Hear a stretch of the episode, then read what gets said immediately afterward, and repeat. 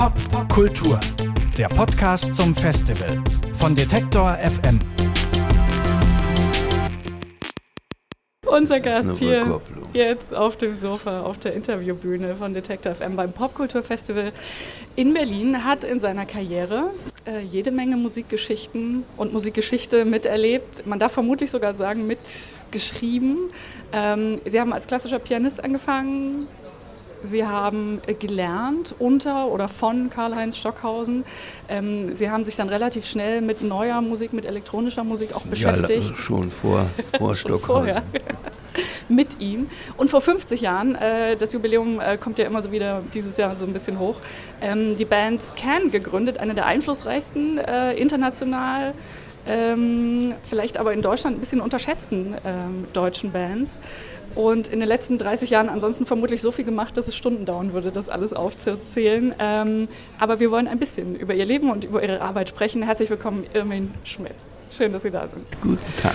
Ähm, wenn man so viel äh, Musik gesehen, gespielt, geschrieben hat wie Sie über die Jahre, guckt man dann so ein bisschen mit einem milden Lächeln auf das, was heute passiert, wenn junge Bands anfangen, Musik zu machen? Ja, um oder? Gottes Willen, warum sollte man? Äh also wenn es mich interessiert, nehme ich das genauso ernst wie vor 50 Jahren.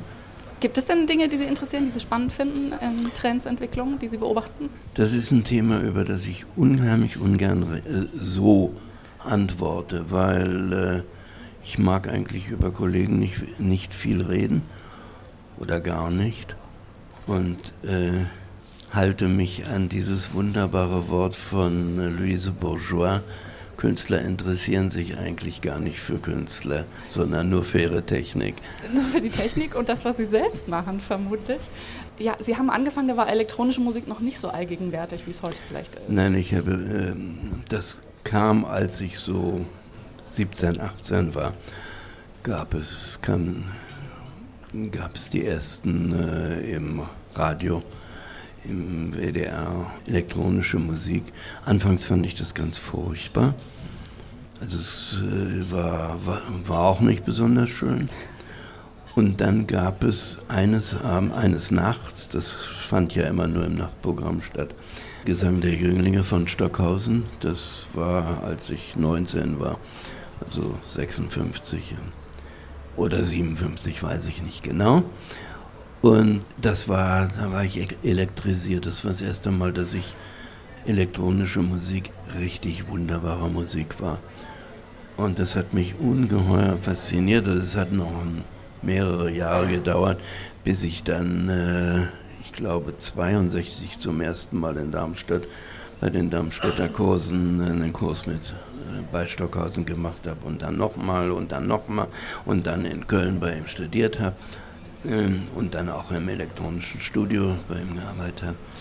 Also vorher habe ich erstmal Dirigieren studiert und, und Meisterklasse Klavier und Komposition.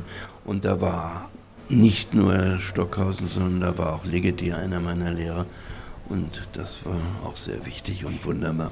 Die Studios unterscheiden sich wahrscheinlich ja drastisch. Damals war alles noch sehr viel, obwohl elektronisch, aber sehr viel mit Hand einstellen bei Synthesizer. Ja, ja, es, so wurden, es wurden Band, äh, äh, Loops, es wurden Bandschleifen gebaut, die, die durch Korridore und Zimmerfluchten gingen.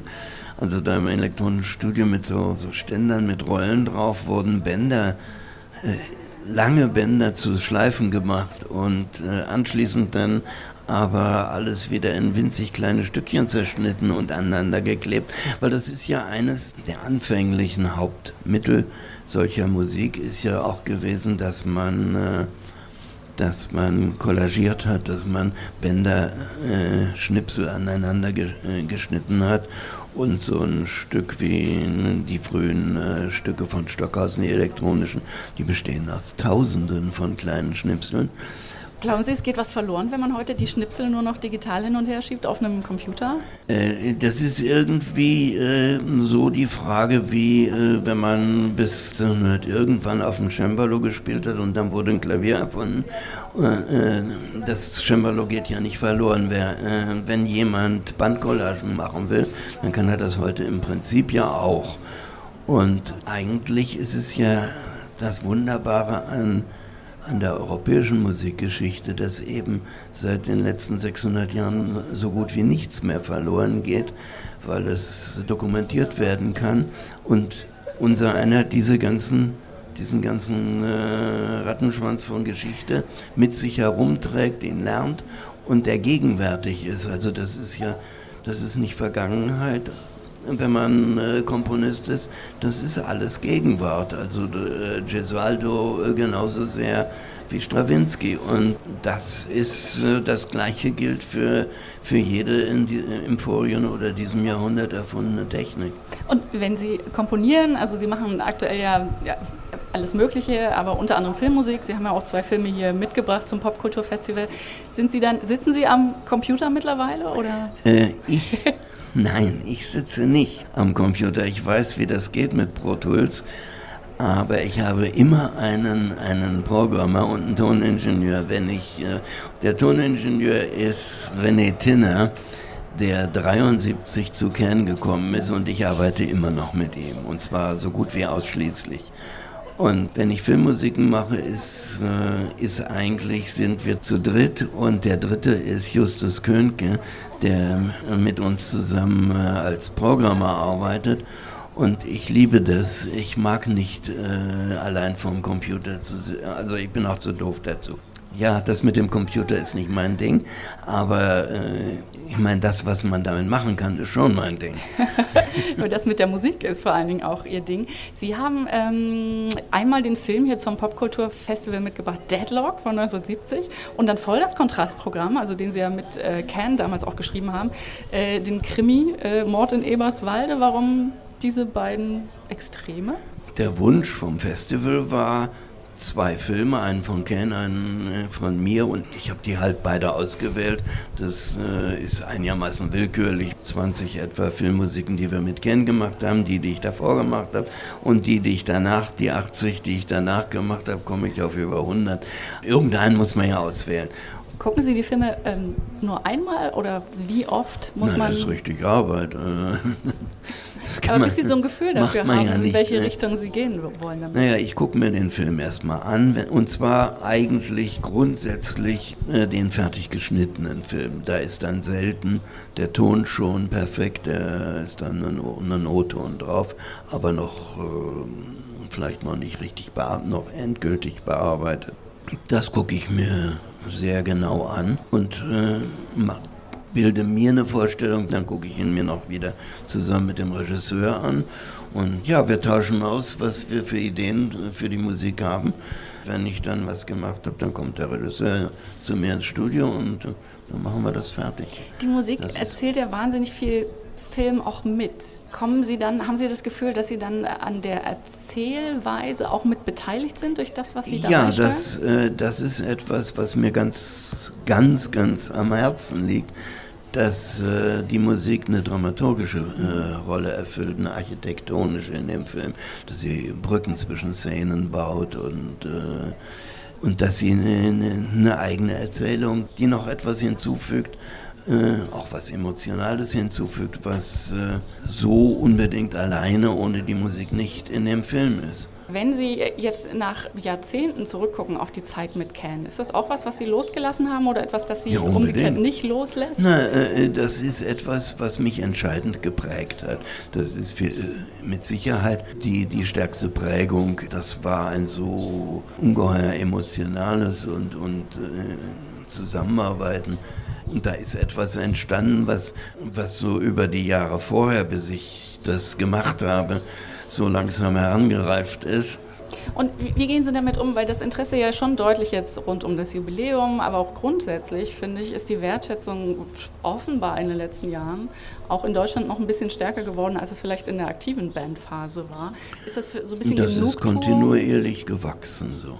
Zum Beispiel in Frankreich haben wir jedes Jahr getourt und Riesenerfolg gehabt. Und also sogar von allerersten Anfang. Das erste Konzert war in Paris äh, 71 oder nein, 72. 72 im Bataclan, in dem berühmten, mhm. und musste sofort wiederholt werden, weil nicht nur ausverkauft, sondern die Leute zum dann noch nicht rein konnten. Also äh, und war dann riesig erfolgreich. Also es ist nicht so, dass wir von Anfang an irgendwie so Nische waren. Hat man sie in Deutschland einfach weniger verstanden, weil es da diese... Das ist verständlich. Einfach durch unsere deutsche Geschichte gab es gar keine Tradition an, ja, an Pop.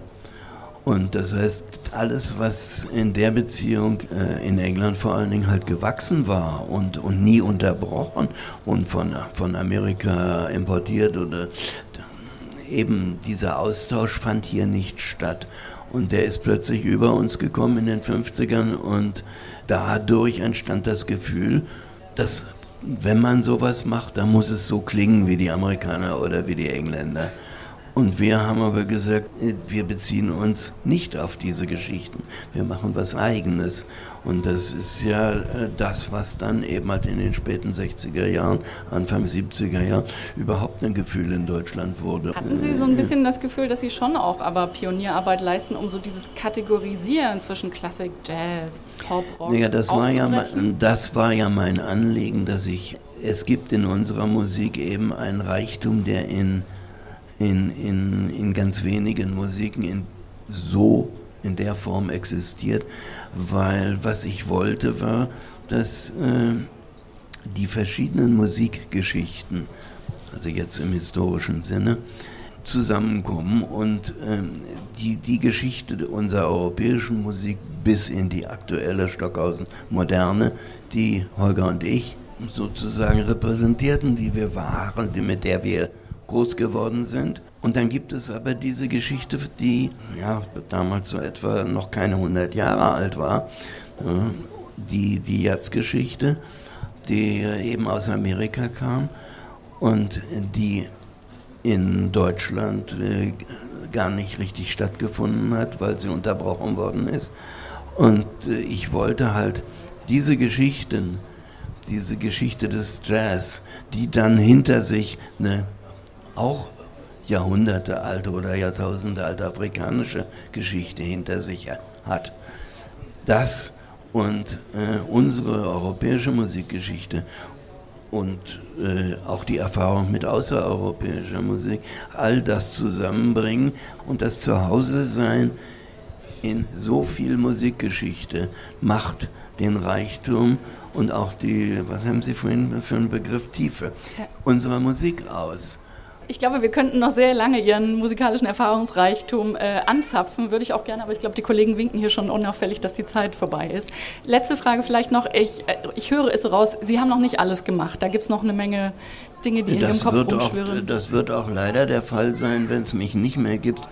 Äh, ich, ich glaube nicht, dass man irgendwann es gibt, glaube ich, sehr selten, dass man alles gemacht hat und sich hinsetzt und sagt, es ist genug. Also Verdi hat das eine Zeit lang gedacht und dann ist, dann ist ein Librettist gekommen und hat gesagt, wir müssen unbedingt noch zwei Opern schreiben. Also, und da war er, so, dann war er älter als ich jetzt bin. Was soll's? Ich danke Ihnen ganz herzlich, wurde. dass Sie bei uns waren hier auf der Detective FM Interviewbühne beim Popkulturfestival in Berlin. Irmin Schmidt, ganz herzlichen Dank. Danke Ihnen. Pop, Pop Kultur der Podcast zum Festival von Detektor FM.